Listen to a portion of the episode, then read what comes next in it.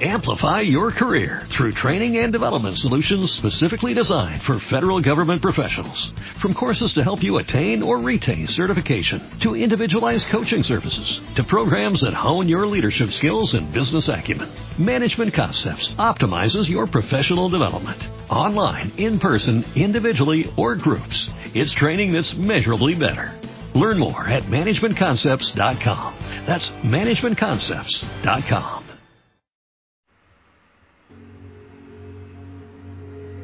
Mi amada familia Osana, que el Señor te bendiga. Muy buenas noches, espero que estés bien, con mucha bendición, gozando todavía de, de la Navidad, el gozo inefable del nacimiento del Salvador. Yo, bueno, ya más reposado, se han ido los misioneros y se siente como soledad, pero bien, feliz, feliz en el Señor por tantos milagros que he visto en esta temporada. Gozoso, yo todo el tiempo lo que hago es decir, Señor, gracias. Gracias, yo veo milagros, veo bendiciones todo el tiempo y me quedo asombrado.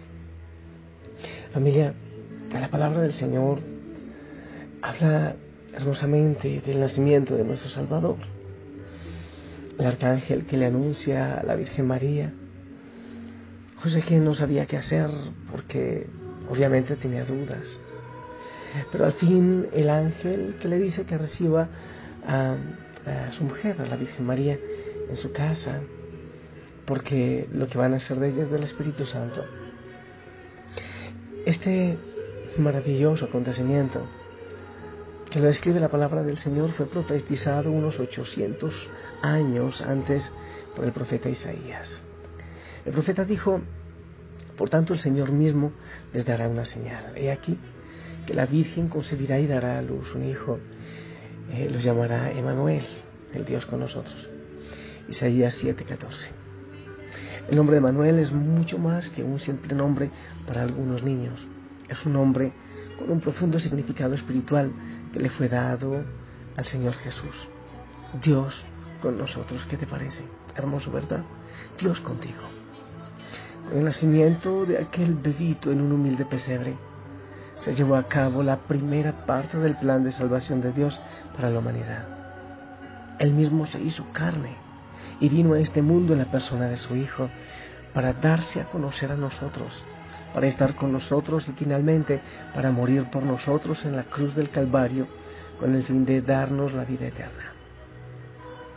La culminación de este maravilloso plan de Dios se llevó a cabo cuando levantó a Jesús de los muertos para destruir por medio de la muerte al que tenía el imperio de la muerte, esto es, al diablo, y librar a todos los que por el temor de la muerte estaban durante toda la vida sujetos a servidumbre. Hebreos, Hebreos 2, 14, 15.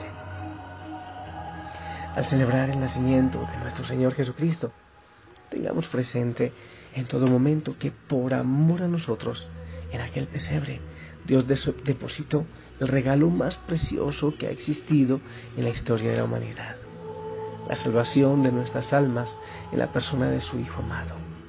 Así lo afirma Juan 3:16, porque de tal manera amó Dios al mundo, que ha dado a su Hijo unigénito, para que todo aquel que en él crea no se pierda, mas tenga vida eterna.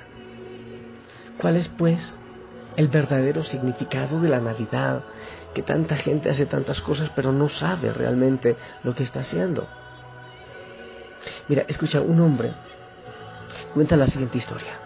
Solo faltaban cinco días para las Navidades. Había estado tan cargado de trabajo en las últimas semanas que realmente no me sentía en espíritu navideño. Encima de eso llevaba más de media hora tratando de encontrar estacionamiento para mi auto. Finalmente logré estacionar solo para encontrarme que dentro del el mercado era todavía peor. Los compradores de último minuto inundaban los pasillos haciendo difícil el camino con cierta libertad. ¿Qué hago yo aquí? me pregunté. Los pies me dolían casi tanto como la cabeza. De nuevo miré en mi lista de compras.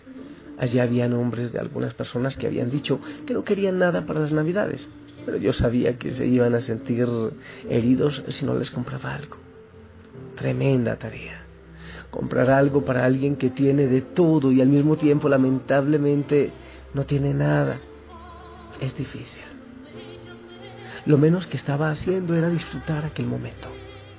Apresuradamente llené el carrito con unos cuantos artículos y me dirigí a las largas filas de las cajas registradoras. Escogí la que me pareció la más corta, pero aún así sabía que tenía que esperar por lo menos 20 o 30 minutos en la fila. Delante de mí, en la fila, había dos niños, un varoncito de unos 10 años y una niña que tendría unos 5 o 6 años. El niño traía un viejo y roído suéter, unos zapatos tenis muy gastados y mucho más grandes que la talla que le correspondía. Y unos pantaloncitos igualmente rotos y demasiado cortos para él. En sus manos, nerviosamente, estrujaba varios billetes de un dólar. La ropita de la niña era muy por el estilo de la de su hermanito. Su cabeza era un completo enredo de cabellos rizados y restos de comida se notaban en su carita redonda. Mientras se escuchaba la música de Navidad en toda la tienda, la niña tarareaba con un poco de desentono la canción, pero muy alegremente. Cuando finalmente llegaron a la caja registradora, la niña cuidadosamente puso un par de zapatos dorados sobre el mostrador. Los trataba como si fueran un tesoro muy precioso. La cajera marcó las teclas correspondientes y el total de la compra apareció en la pequeña pantalla.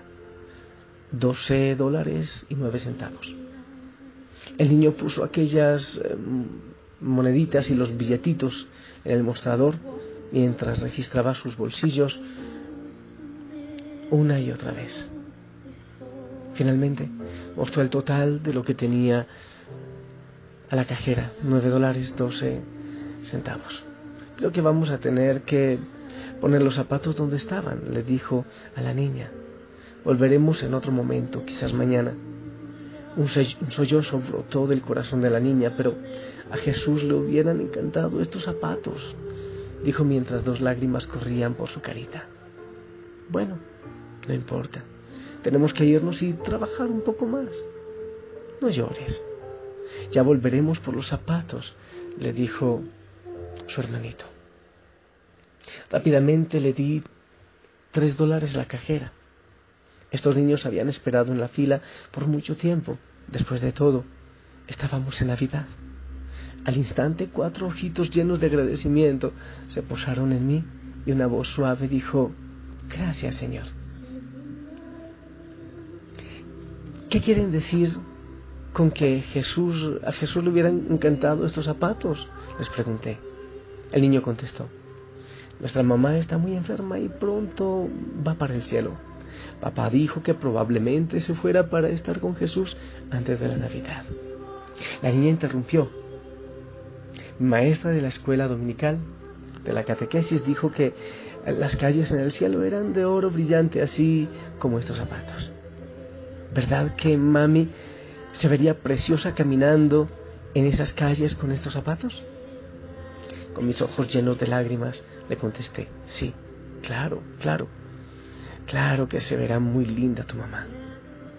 En silencio le di gracias al Señor por haber usado a estos niños para recordarme el verdadero espíritu de la Navidad. La Navidad no se trata pues de la cantidad de dinero gastado, ni de la cantidad de regalos comprados. Y se trata de impresionar a amigos y familiares. La Navidad se trata del amor de Dios en nuestros corazones y de compartir ese amor con los demás. Esta es una época para perdonar, para ocuparnos por aquellos que están en necesidad. Es una época para dar más que para recibir y sobre todo las cosas eh, que damos hay que encontrar el verdadero valor, el verdadero sentido. Porque esta es una época para amarnos los unos a los otros, demostrarnos ese amor, de cualquier manera posible, como sea, aún en pequeños detalles, quizás con un te quiero mucho, De esta manera debemos celebrar la Navidad todos aquellos que hemos creído que Jesucristo es el Hijo de Dios, el cual se hizo carne con el propósito final darnos la entrada al cielo. Es muy lamentable que esta celebración haya ido perdiendo su verdadero significado en el mundo que nos rodea. Hasta hace unos años era muy normal en esta época mm, ver por toda parte letreros anunciando una feliz Navidad. Pero desafortunadamente esto ha ido cambiando con la excusa de que algunos pueden sentirse ofendidos por esta frase. En los últimos tiempos vemos con frecuencia en su lugar que dice felices fiestas o felicidades en esta temporada. Sin duda algo significativo está faltando. Se ha perdido la relación de la celebración con el nacimiento de Jesús. En muchos lugares del mundo, familia, yo sé que está prohibido decorar las calles para la Navidad o las casas. Es aquí donde debe ponerse de manifiesto la responsabilidad de cada cristiano. La Navidad es una gran oportunidad para presentar a Jesús a un mundo que está necesitado de su paz y de su amor. En medio de las fiestas navideñas, la música, los adornos y las celebraciones, debemos proclamar a todos que la única razón por la que esta época existe es nuestro Señor Jesucristo. No hay otra. Este año, si alguien te saluda diciendo felices fiestas, aprovecha la oportunidad para decirle feliz Navidad y habla de Jesucristo. Y de saber que la Navidad nos recuerda su nacimiento. Con ese nacimiento se inició el plan de salvación de Dios para esta humanidad. Que Jesús nació con el propósito de dar su vida para que este mundo fuese salvo de la condenación eterna. En este precioso día celebremos el nacimiento del Salvador del mundo.